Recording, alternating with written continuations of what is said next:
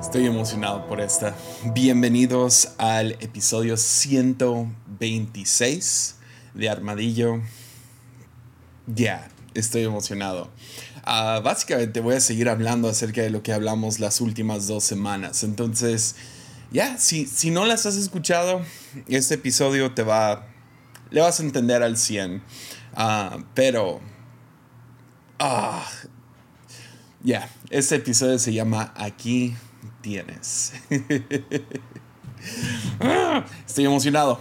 ¿Se nota? sí, pero antes de, Ah, te comento, te animo, a ve a patreon.com. Apoya este podcast para poder sacando ah, episodios cada semana. Si tú lo disfrutas, ve y. Puedes apoyar desde un dólar al mes, 20 pesos mexicanos. O sea, ya, ah, sí, y me, me, va a ayudar a seguir mejorando esto, lo que estamos haciendo. Y para los que no están viendo en este momento, ya estoy grabando video. Uh, si nomás estás escuchando esto en Spotify o en otros lugares, ya estoy grabando esto, pero todavía no me siento al 100 no sé, trabajando con la cámara y todo eso. Entonces, estamos agarrando el ritmo entre yo, uh, Alvin está editando. Entonces, ahí nomás estamos agarrando el fluir de esto. Y ya que entremos a un fluir, ya vamos a sacarlo oficialmente en YouTube. Ahorita está en YouTube, pero está en privado y solo está disponible para los que apoyan en Patreon. Entonces, sí, Ah, ahí va a estar disponible. Ah, también, uh, si, si tú dices es que yo no puedo apoyar financieramente, no sé, no tengo tarjeta o se me hace difícil o nomás ahorita no es el tiempo. La mejor manera que tú puedes apoyar este podcast, sinceramente, es compartiendo. Entonces, compartiendo en Instagram, en Twitter, en, en Clubhouse, no, en Clubhouse no se puede compartir, pero en cualquier, no sé, si tienes MySpace todavía, ahí ponlo en MySpace, o sea, haz lo que puedas. Pero sí, este episodio estoy emocionado, neta, neta, neta, es... Ah, no, ah, no sé, ah, creo que les he comentado en el pasado que cada año comienzo buscando alguna frase que me ayude a centrarme, pues este es, este es el episodio. Ah, yeah, de 2021. Entonces, sí, ¿qué tal nomás le entramos? ¿Está bien? Sí. Ah, pues en Segunda de Samuel 23, ah, el autor de Samuel está recopilando todas las, historias de David.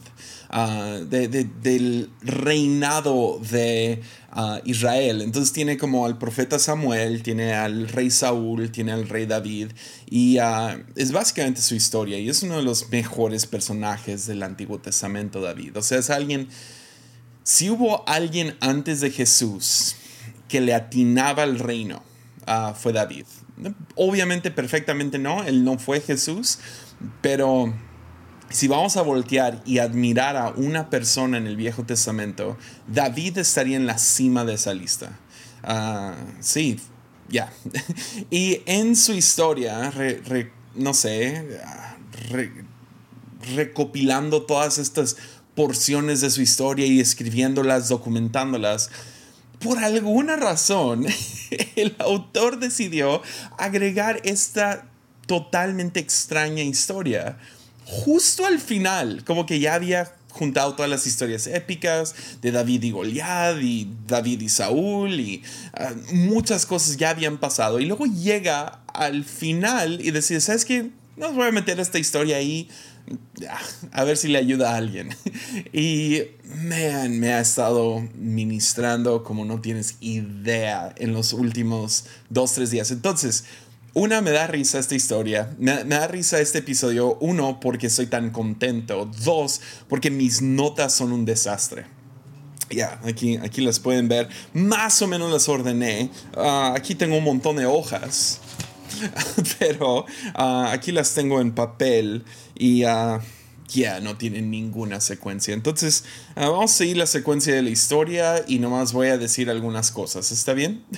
Entonces, sí, es una escena en retrospectiva acerca de la vida de David y es, ya, no se los leo. Segunda de Samuel 23, versículo 13. Dice, cierta vez durante la cosecha, cuando David estaba en la cueva de Adulam, el ejército filisteo estaba acampando en el valle de Refaim.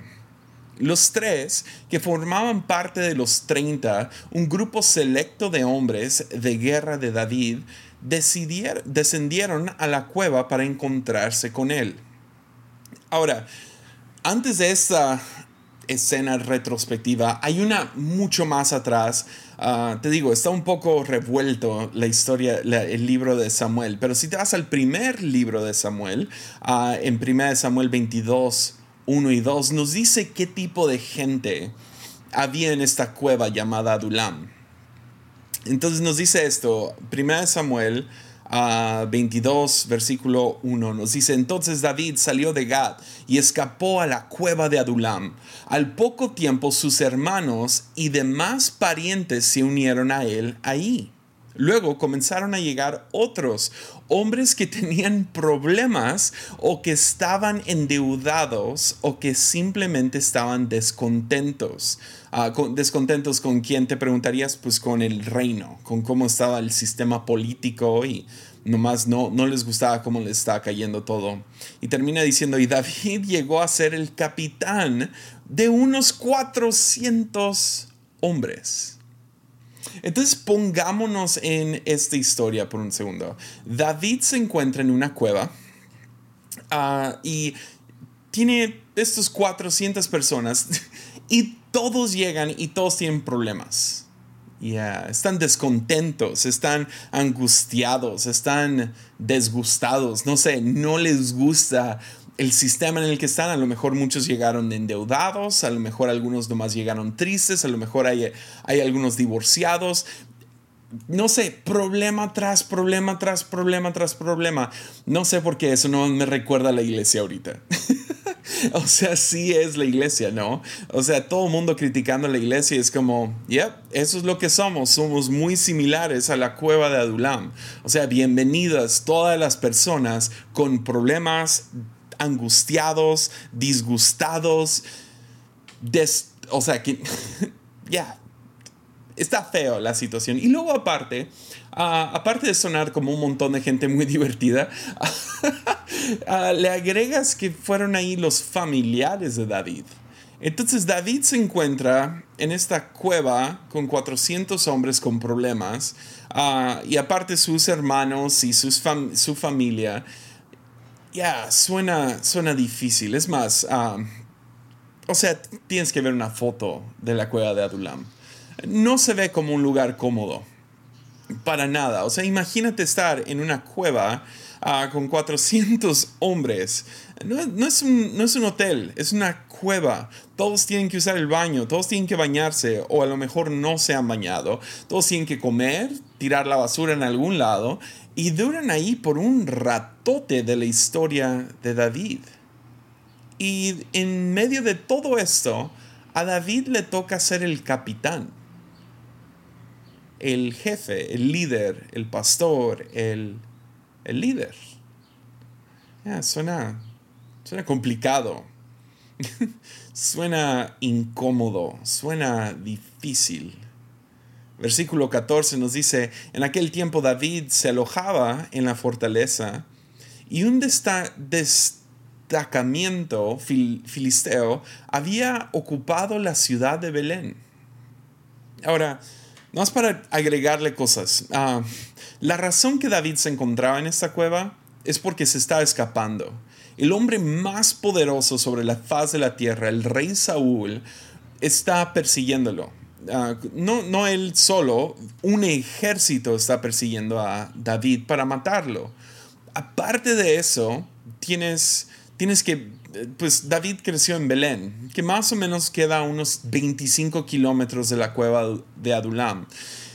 Entonces David se encuentra en la cueva porque lo están cazando, porque, o sea, sí, alguien lo quiere matar, con 400 hombres de que por alguna razón él quedó encargado de estos guerreros ah, desgustados, o sea, estos hombres que no están felices con la situación actual, ah, con problemas, deudas, lo que sea, son, son lo, lo menospreciado, digamos eso, del reino y, ah, y sus familiares.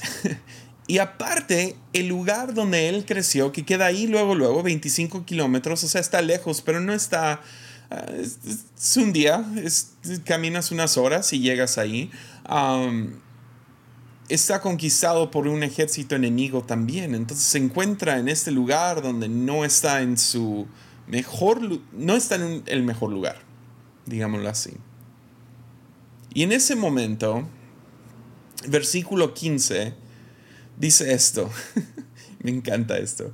Dice, David les comentó a sus hombres a un, un vivo deseo y él básicamente dice esto en algún momento de lo complicado de estar ahí adentro. Dice, ah, cómo me gustaría tomar un poco de esa agua, buena agua del pozo que está junto a la puerta de Belén. Ah. ¿No te has sentido así últimamente? Ah. Ahora, déjate hago la pregunta, ¿ok? Ah, la cueva, seguro había ríos y había pozos de agua antes de llegar a Belén. Entonces toma en mente que David antes era un pastor de ovejas. Ten esto en mente. David uh, vivía una vida simple, sencilla, limpia. Creció ahí, cuidaba, cuidaba ovejas. Uh, ¿Dónde? En Belén. y me imagino que uno de los gustos más grandes de David era que en un día cálido, en un día largo, después de, caminar con estas ovejas, de, no sé, vivir en naturaleza, llegar a un pozo de agua y tomar agua fresca. Ah, en el calor era, ah, era uno de esos deleites. Tú sabes, tú sabes cuáles, ¿no? Para mí sería como ah, tomar una coca en bolsa fría. Ah, yeah. Crecí en rancho, no me juzguen. Pero ah, tomar agua del pozo que está junto a la puerta de Belén. Ahora la pregunta es, ¿tú crees que está siendo literal en ese momento? Como que solo quiere agua de ese pozo. No, no, no. David está en, un, en una situación complicada. Como ya les comenté, lo están cazando, está viviendo en una cueva con 400 hombres, todos con problemas, y a él le toca liderar, organizar, darle algún tipo de sentido a esta cosa. Ah, solo, como quisiera nomás regresar. Como quisiera agua del pozo que está a un lado de la puerta de Belén. Ah, cuánto anhelo eso. Tú sabes, tú sabes cómo es. Ah, como quisiera regresar a aquellos días, no sé, cuando era joven y podía jugar videojuegos hasta, uh, hasta noche, que el próximo día era sábado y me podía levantar a la hora que sea. Ah, como, como quisiera nomás regresar a estudiar, porque esto de, no sé, ser el responsable de la casa es, es cansado. Ah, como anhelo regresar a esos tiempos cuando, no sé, la iglesia iba comenzando y éramos poquitos y todo era emoción y no sé, era emocionante, era divertido y las cosas se han puesto tan complicadas. Ah. O esa es buena, esa es a lo mejor una donde todos se pueden relacionar. Ah, cómo me gustaría regresar al 2019. antes, antes de que no sabía si, si, si usar una máscara o no, si me iba a tomar la vacuna o no, o si, no sé.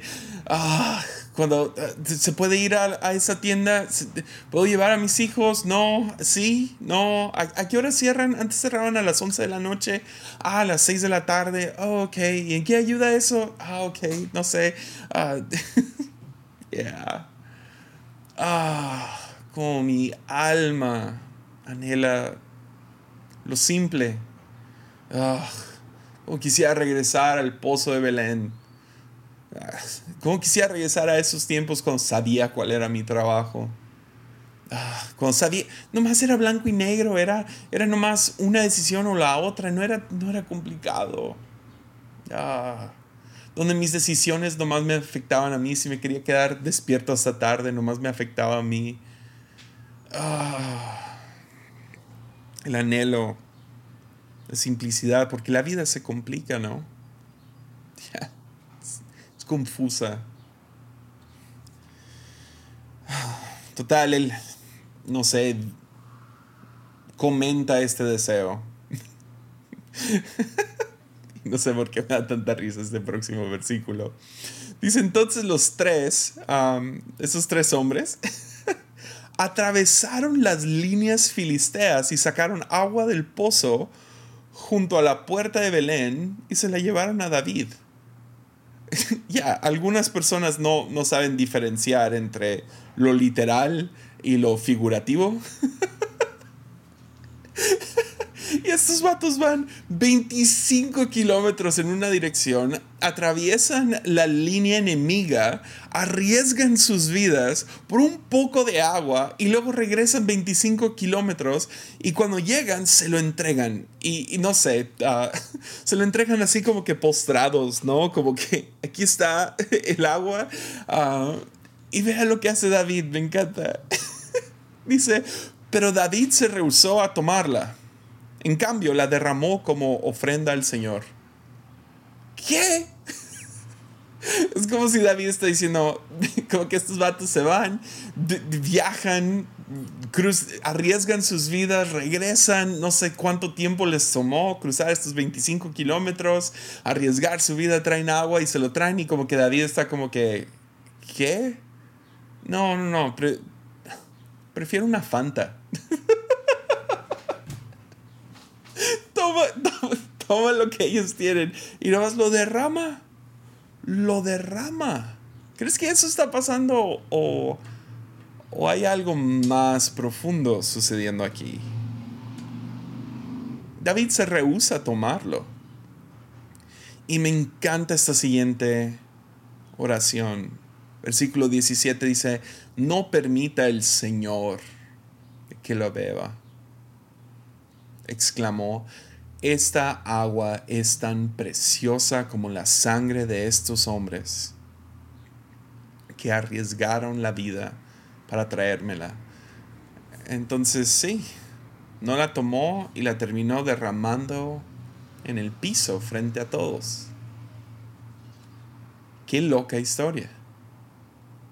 Qué absurdamente loca historia. Y me, encanta porque se encuentra justo al final de, esta, este documento de la vida de, de David. Nomás como que el autor, nomás como que, ah, sí, mete la historia de esa donde los tres valientes se fueron y le trajeron agua y cuando finalmente la trajeron, la tiró y, y no sé, este valiente pensó, oh, bueno, ahí se fue mi, ahí se fue mi, mi oportunidad de tener la oficina de la esquina, ¿no?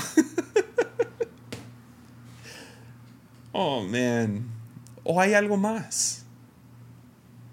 ¿Hay algo más? Pues esto, esta práctica de, David derramando el agua no es algo necesariamente nuevo.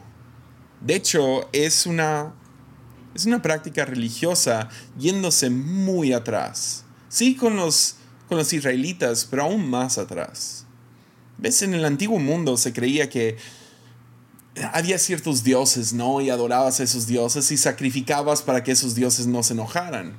Pero cuando llega el Dios Yahvé, el verdadero Dios para los israelitas, ah, despierta una noción dentro del creyente, dentro del, en ese momento el judío, de que la vida fue creada por Dios, ¿no? Por este Yahvé, por este el gran yo soy, por el Adonai, por todos estos nombres que tenían para este Dios. Y decide, y, no sé, les, llega la, la, a la conciencia de que, de que Él formó los cielos y la tierra de tal manera toda comida, que toda agua, que aire mismo eran un regalo. Entonces, vivían agradecidos. Todo es un regalo. Todo, todo, todo es un regalo. Dios formó los cielos y la tierra para que nosotros disfrutáramos esta vida, que viviéramos esta vida al máximo. Entonces, en una era de agricultores, pues ah, iban y trabajaban la tierra y digamos un, un hombre tenía un viñedo y tenía, no sé, llegaba el momento de la cosecha que se me hace tan interesante que empieza con ese dato. Durante la cosecha, ah, llega la cosecha de las uvas, pues alguien que adoraba a este Dios, al, al mismo que David llama Señor, tomaban una porción de estas uvas y las sacrificaban, las daban de vuelta las, las, no sé, ya sea que las quemaban o, o, las convertían en vino y derramaban ese vino. Algunos derramaban agua, otros quemaban incienso, pero lo terminan regresando a su Dios derramándolo, regresándolo. Y este era un acto de agradecimiento y también de reconocimiento de que si no fuera por cómo Dios creó los cielos y la tierra, no importa cuánto trabajo hago sobre esta, este pedazo de tierra para, no sé, que salgan estas uvas, no vendrían esas uvas si Dios no hubiera diseñado el mundo de esa manera. Yeah. Entonces, esto era lo mismo en con pan. Vemos que Jesús ora, danos hoy el pan de cada día. Esta era una manera, no sé, ah, aunque tenías toda esta labor humana dentro del pan, decías, pero si no fuera por Dios, no lo tendría. Entonces lo pido y también agradezco. Y una de las maneras que agradecían era devolviendo una porción sucedía lo mismo con ganado, regresaban una porción. Porque todo placer, todo, todo en este mundo era un regalo. Entonces David ve este gesto, este sacrificio enorme que viene hacia él, estos tres hombres arriesgando su vida porque malinterpretaron a David, lo toma y dice, no, no, no, no, no, no, no, no, yo no puedo tomar esta agua, esta, agua vale lo mismo que su sangre. No, yo voy a valorar su sacrificio, lo que hicieron, y se lo voy a entregar a Dios, porque esto es un regalo. Ya. Desde ahí nace, desde, de este acto de sacrificio, de regresar a Dios, Ah, de, adorar a Dios por entregar algo que amas, que dices, ah, me encanta esto. Era, era, era recobrar conciencia y no, no, no, no sentirte entitulado. Entonces regresabas una porción. Y, es la razón que existen los diezmos y ofrendas hoy en día. Es cuando vas a una iglesia y ves que gente toma una porción de su salario, ah, usualmente 10%, y lo regresan a Dios lo sacrifican. Nace de la noción de que sí, trabajé toda la semana, pero si no fuera por Dios, yo no tendría ese trabajo. También está reconociendo que el universo no fue por accidente, que, que, hay algo inteligente guiando las cosas. Ya. Ya. Y así te mantenías agradecido. Yo, yo entiendo, y tengo que decir esto entre paréntesis, yo entiendo que hoy en día hay maestros malos, abismales, falsos maestros, que enseñan conceptos horribles acerca de Dios y el dinero y que si tú das uno, Él te da cien y cosas feas. Gente que manipula, que usa a Dios para sacarle dinero a la gente. Este ha sido un problema desde el principio y es asqueroso y tenemos que decir no. No. Pero hey, también puedo ser agradecido. Ya. Y puedo reconocer el sacrificio enorme, el, trabajo, eh, el, el, regalo. Decir, ¿sabes qué? Eso no me lo voy a tomar. Señor, te lo ofrezco a ti. Te lo devuelvo a ti. Ya. Entonces en este momento y eso es algo, eso es donde quiero aterrizar. En este momento, David toma el sacrificio o el regalo de estos hombres, sacrificio que les costó mucho, y lo convierte en algo sagrado, en un acto sagrado. En frente de los otros 397 que están ahí presentes, todas estas personas angustiadas y con vidas muy complicadas, David toma este regalo y en vez de tomárselo como Saúl lo hubiera hecho, el rey Saúl, él toma el agua y básicamente reconoce, reconoce el valor de esa agua y se la entrega a Dios. Señor, Señor, no permitas que yo me la beba. No, no, no. Esta agua es tan preciosa como la sangre de estos hombres que arriesgaron la vida para traérmela. Entonces no la toma y se la ofrece, la derrama la derrama. Entonces podrías decirlo así, el sacrificio lo hace sagrado. Ya. Es el sacrificio. Hace ese momento, hace ese gesto, hace que lo que hicieron estos hombres fuera algo sagrado. ¿No anhelas en ese tiempo tan artificial, tan momentáneo con tus Insta Stories y Photoshop y no sé, Bitcoin. ¿No anhelas lo sagrado? Lo que importa, lo que tiene valor. Pues David toma este momento y lo, lo, lo, hace sagrado. Yeah. Yeah hace unos años estuve, estuve viajando. ¿Te acuerdas cuando viajábamos? oh, man. Ah, ya, y me subí a un avión que venía de regreso a Tepic. Y era Tijuana-Tepic. Me acuerdo por el aeropuerto y lo complicado, pero pues, cuando estás viajando y no sé cómo eres tú, pero yo, yo me pongo mis audífonos y estoy en mi mundo, estoy enfocado en lo que yo estoy haciendo. Ah, yo no quiero hablar con nadie, yo nomás quiero llegar a casa o quiero llegar al destino al que voy. Y ah, traía audífonos y traía mi, mi hoodie puesto y ah, iba medio ignorando a todos y y en, ese, en ese viaje me tocó súper bien porque viajé en un avión que no tenía primera clase.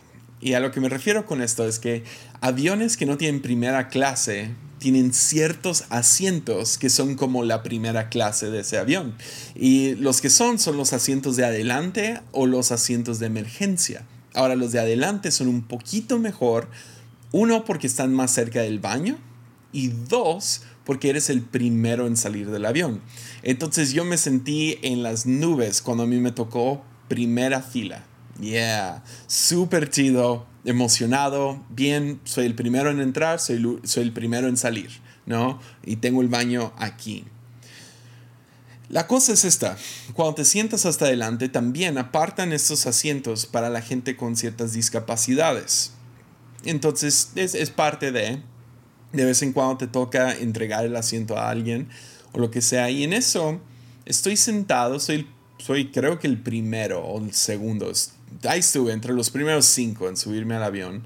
Ah, me siento en mi lugar, uh, siento de, de, de, fila, no, de fila, no, ¿cómo se dice? Asiento, ya, con, con, el pasillo, perdón, asiento de pasillo, primera fila, no sé, uno, ¿cómo era? Uno D o lo que sea, ¿no? A, B, C, D, F, G. Pues en eso sube una, una viejita y ah, no estaba tan grande, pero se veía que la vida no había sido buena con ella. Y ella sube y luego, luego, era, era obvio que no podía ver. Era ciega. Y llevaba una muchacha a un lado que la iba guiando literal con cada paso, agarrando su brazo iba caminando con ella. Y, o sea, de la entrada del avión al primer asiento son tres, cuatro pasos. Pero se tardaron, se tomaron el tiempo en poder llegar ahí. Y todo ese tiempo para llegar a literal sentarse junto a mí, esta muchacha muy paciente iba guiando a esta viejita. Y le ok, ya, ya toma un paso un poquito más grande porque ya nos vamos a subir. Y toma, toma el paso. Y, ok, bien, ahora la otra pierna. Y ok, aquí hay un pasillo. Vamos a dar la vuelta a la derecha. Y luego a la izquierda, aquí están nuestros asientos. Y ah, yo me paré, les ayudé a subir sus cosas y chido, y se sentaron. Y ah, finalmente se sientan y luego no nomás fue eso, el, vuelo dura más o menos dos horas y feria, dos horas y media y todo el vuelo, la acompañante iba guiando a esa mujer. Y era fascinante, tan fascinante que no me importó ver una película en mi teléfono o andar escuchando algún podcast o algo así cada vez que interactuaban, no sé por qué me llamaba tanto la atención y me quitaba el audífono, el audífono o, apagaba la música o lo que sea para escuchar cuando llegó la comida y ella se la dio en la boca y abre la boca y viene y se lo daba y muy paciente esa muchacha. Y estaba en shock por cómo esta acompañante estaba tratando a esta viejita y al final lo mismo, la llevó para salir y la, la llevó en Tepic, tienes que bajar unas escaleras, no tenemos ya nuestro aeropuerto, tienes que bajar unas escaleras, la llevó por cada paso, todo el avión esperó por ella y, uh, y ahí estuve esperando mis maletas, ellos también y ella la iba guiando hasta que finalmente ya no los vi. ¿Ves algo así? Todo el mundo se detiene. Número uno, todo el mundo se detiene por respeto, ¿no? Pero por otro lado, creo que todos estábamos fascinados con la acompañante. ¿Quién era esa acompañante? ¿Era una hija muy joven? ¿Era su nieta? ¿Era alguna muchacha que contrataron para llevar a esta señora de Tepic a, de, de Tijuana a Tepic? ¿Ella hace esto tiempo completo? ¿Cuánto tiempo llevará haciendo esto? Ya. Es un sacrificio enorme. Porque piénsalo. ¿Por qué está haciendo esto? ¿Está haciéndolo porque eventualmente esta mujer se va a recuperar y va a ser joven otra vez? ¿Va a recuperar la vista muy pronto? No. No. Ella está dando todo lo que tiene hacia esta mujer por el simple hecho del sacrificio. Y ese sacrificio lo hace sagrado. Es más, yo creo que esta acompañante no lo llamaría sacrificio. Usaría una palabra con menos letras. Amor. Amor. Y por amor, ya sea porque es una trabajadora o es un familiar o una amiga, no sé, por amor. Fue paciente, fue buena, la acompañó cada paso de este, del transcurso de, este vuelo. Le dio de comer en la boca, la ayudó. ¿Por qué? Por amor. Porque es lo que haces. Es más, si, yo, si nos hubiéramos detenido y le hubiéramos preguntado, hey, ¿por qué haces esto? Pues porque lo haces. Eso es lo que haces cuando amas. Sacrificas. Eh, das. Eres generoso.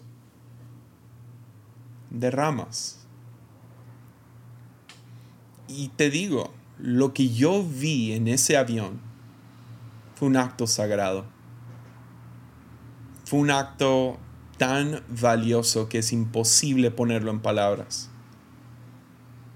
el, el, cariño con el cual trató a esta mujer. Y, lo ves, ¿no? Lo ves en... Es con padres que tienen hijos, que tienen alguna enfermedad, alguna discapacidad.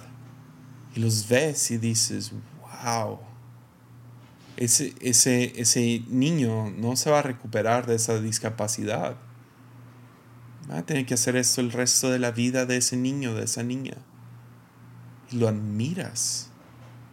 No es algo que se vuelve viral en YouTube, no. Pero es algo que ves y dices, De eso se trata. De esto. Entonces hace dos semanas ah, tuve un episodio acerca de este llamado eucarístico, de ser quebrantados y derramarnos en algo. Y ese sería más o menos parte dos, aunque creo que ese otro episodio, si tienes oídos para oír, también tiene que ver. El de llegaron a las 5 pm. pero muy claro esta idea de derramar. Ah, varias preguntas, ah, digo, perdón, perdón, varias personas me preguntaron lo siguiente después de escuchar ese episodio. Me dijeron eh, por Instagram, algunas personas que conozco, lo prediqué aquí en la iglesia. Ah, y la conversación número uno, yo creo, después de esta enseñanza de llamado eucarístico, fue, ¿y si derramo todo lo que tengo y no tengo resultados? Ya. ¿Ves otra vez? ¿Cómo ves el mundo? ¿Cómo ves este mundo que fue creado por un por el Señor? ¿Lo ves como un juego? donde todo lo que haces tienes, tiene que tener algún resultado, fruto, tiene que tener garantía, tiene que tener éxito. O lo vemos como un regalo para disfrutar y ofrecer. Entonces sí, ¿qué, sucede cuando, cuando derramo todo lo que tengo en mi hijo y trato de meterle valores y trato de ser un buen ejemplo y trato de educarlo y trato de, no sé, moldear a un hombre de Dios y cuando crece, pues él va a tomar sus propias decisiones. ¿Qué tal si crece y no aplica nada de lo que le enseñé? Todos esos años, esos 18 años, 16 años, 21 años de invertir y derramar y no sé, que sobreviva, que sea educado, que poner en él valores, hablarle acerca de Jesús, si él decide irse por otro camino, todo ese tiempo es desperdiciado? ¿O lo puedo ver como un sacrificio sagrado? Derramé mi vida en él y yo no tengo el control de lo que sucede después. Y si da resultados, qué bien. Y si no, pues qué. No se trató de resultados. ¿Ves? Amor no ve el mundo eh, a base de resultados. Amor dice, da, sé generoso, derrama lo que eres, invierte tu vida en algo. Pero es, es que fueron 30 años de matrimonio. El final me terminó engañando. Entonces, ¿qué haces con eso? Los resultados no terminan como tú querías. Terminó en divorcio. ¿Y ahora qué? ¿No es suficiente que diste todo? ¿No es suficiente que derramaste lo que eres dentro de esa relación? ¿O dentro de ese negocio? ¿O dentro de esa visión? ¿O dentro de ese plan? ¿Dentro de ese ministerio? dentro de esa iglesia. No es suficiente que derramaste lo que eres y lo hiciste como un acto de adoración tanto hacia Dios como en agradecimiento de que esta vida todo es un regalo.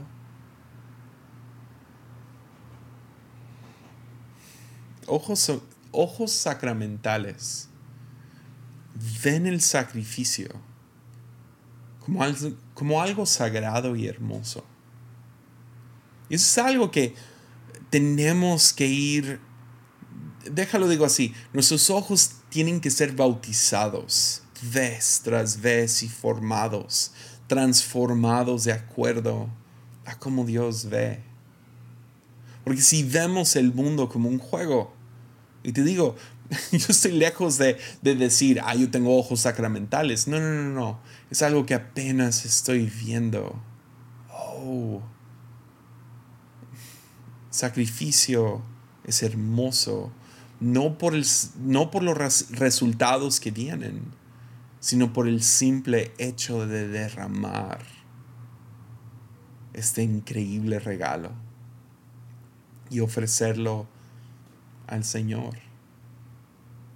el ojos sacramentales ven el sacrificio como algo sagrado y algo hermoso.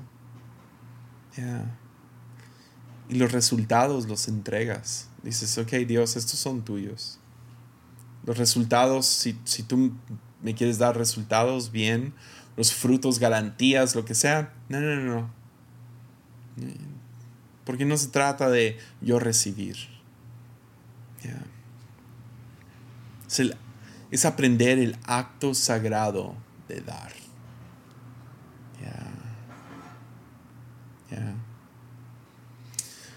Y es algo difícil. Lo es. Estoy contigo. Estamos en esta juntos. Porque cuando Jesús dice es mejor dar que recibir, como que no le creemos. Decimos, sí, es mejor dar que recibir. Pero, uff, en Navidad yo quiero recibir. ¿Me entiendes? Algunos usan ese, ese, ese, ese dicho de Jesús es mejor dar que recibir solo para manipular a gente en la ofrenda. Porque terminan volteándola que si tú das, entonces vas a recibir. O recibirás más de lo que tienes. ¿Desde cuándo se trató de eso? No, no, no, no, no. Amor dice, no, es mejor para mí dar. Yo quiero dar. Dar. Quiero, derramarme en algo, en alguien.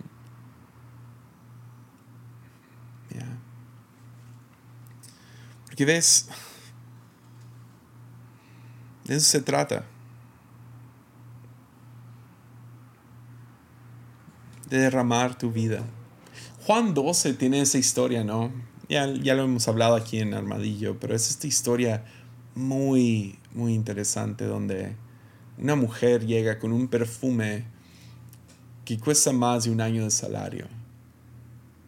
Y llega ante Jesús y lo derrama sobre él. Y en ese momento lo que ves es que los discípulos protestan.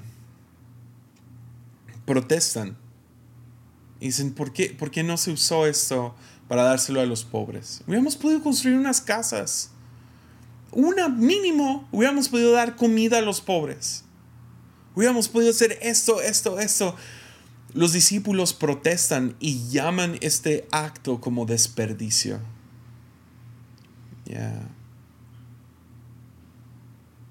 Amén. Sientes que estás desperdiciando tu juventud criando a ese hijo, cambiando pañales día tras día tras día. Sientes que estás desperdiciando tus mejores ideas en dárselas a ese negocio, a ese trabajo, a ese ministerio.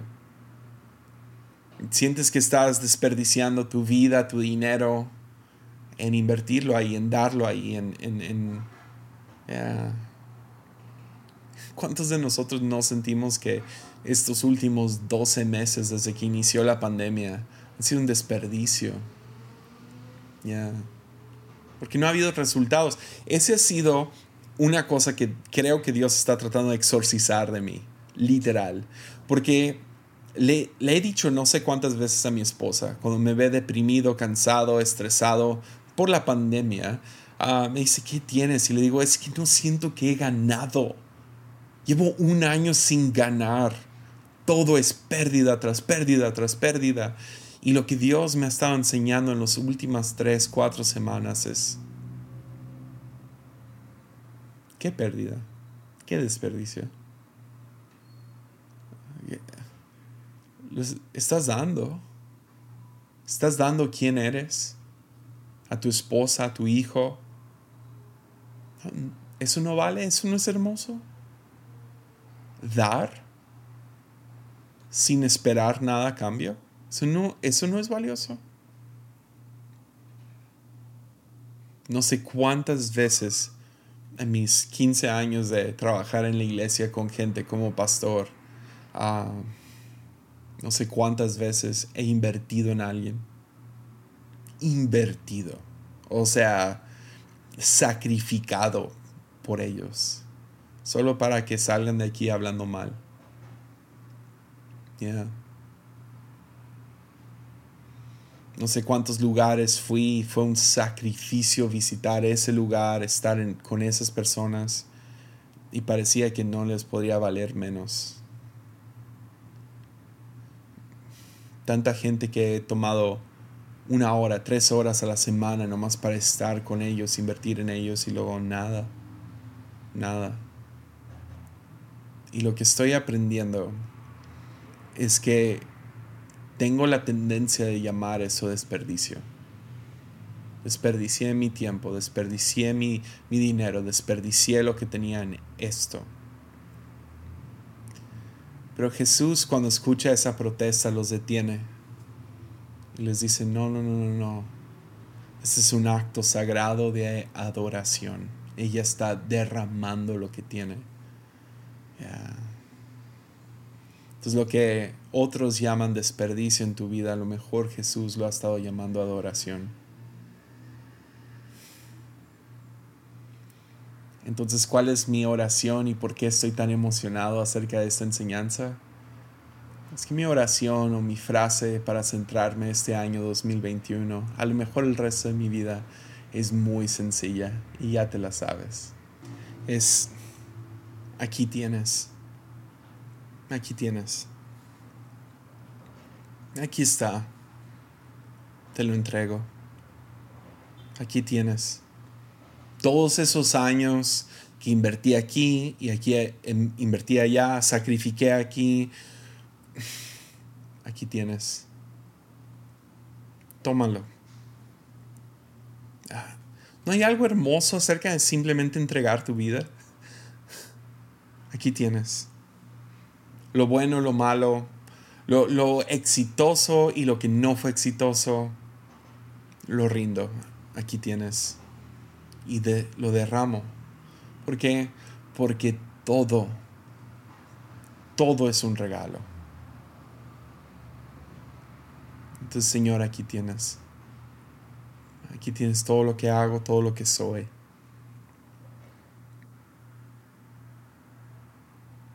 Tenga éxito o no tenga resultados, aquí tienes.